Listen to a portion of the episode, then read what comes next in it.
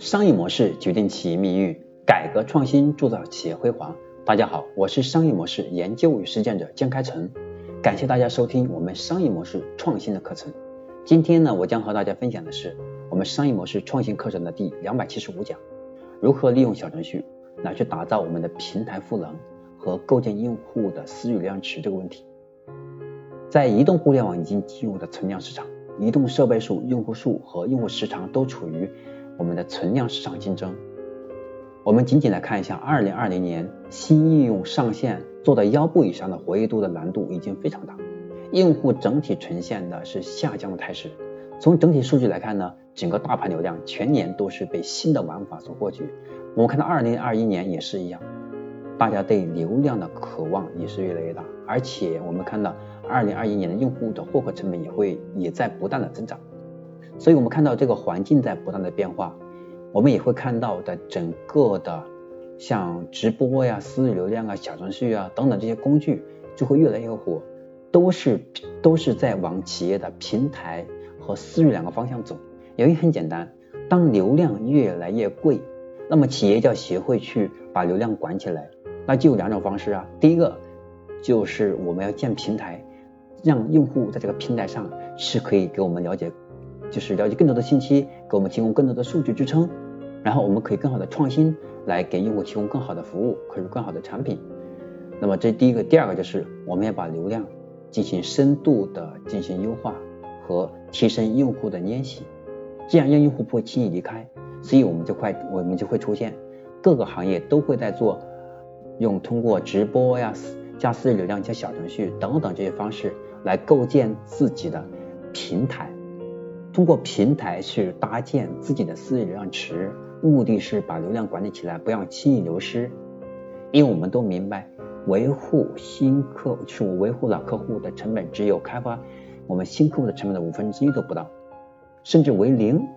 所以，我们就要开始把私域流量这个地方玩起来。那么现在看到用户的整个体验来说，体验最好的一个平台，那就是小程序了。因为小程序它更轻更快，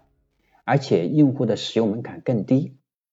因此小程序就成为了我们企业是搭建我们平台，通过平台为我们的用户赋能，让用户如果他有能力，他有知识的创造能力，或者他有研发能力等等，我们都可以用平台上给他提供，让他实现他价值的一些服务。这样的话，他在我们平台上，他能够找到价值，甚至给他提供变现的机会，那他是不是？从我们买卖关系就变成了合作伙伴的关系，他在我们的平台上他能赚钱而不是消费，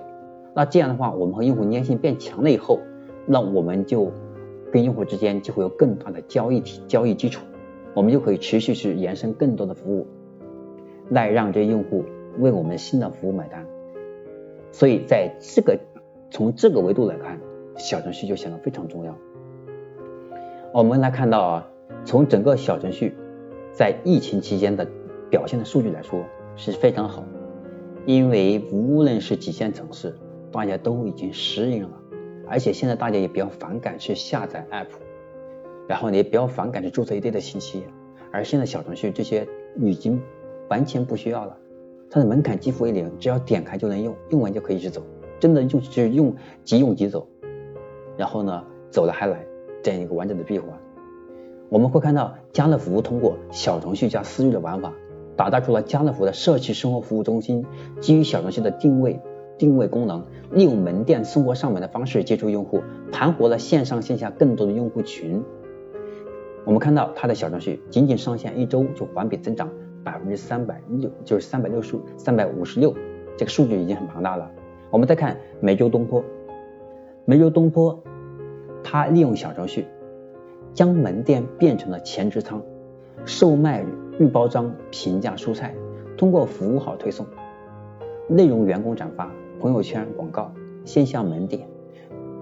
线下门店等等，还有社群等等各种途径来进行推广。通过小程序转示半成品产品，再加上服务号，然后再加上直播助力，整个的私域流量的闭环，推出了梅州东坡。餐厅线下门店和线上互动的新营销模式，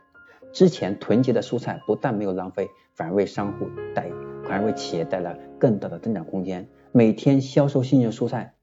达到十万元以上。所以我会看到，我们可以通过极小的工具，能够帮助我们去打造这样的平台出来。我通过平台帮助我们把用户的关系提升，和用户建立更好的交易基础。我们还可以通过这个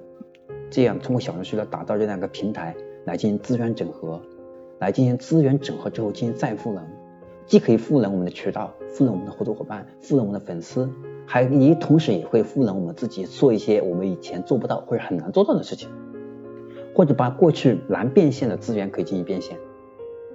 啊，这是我们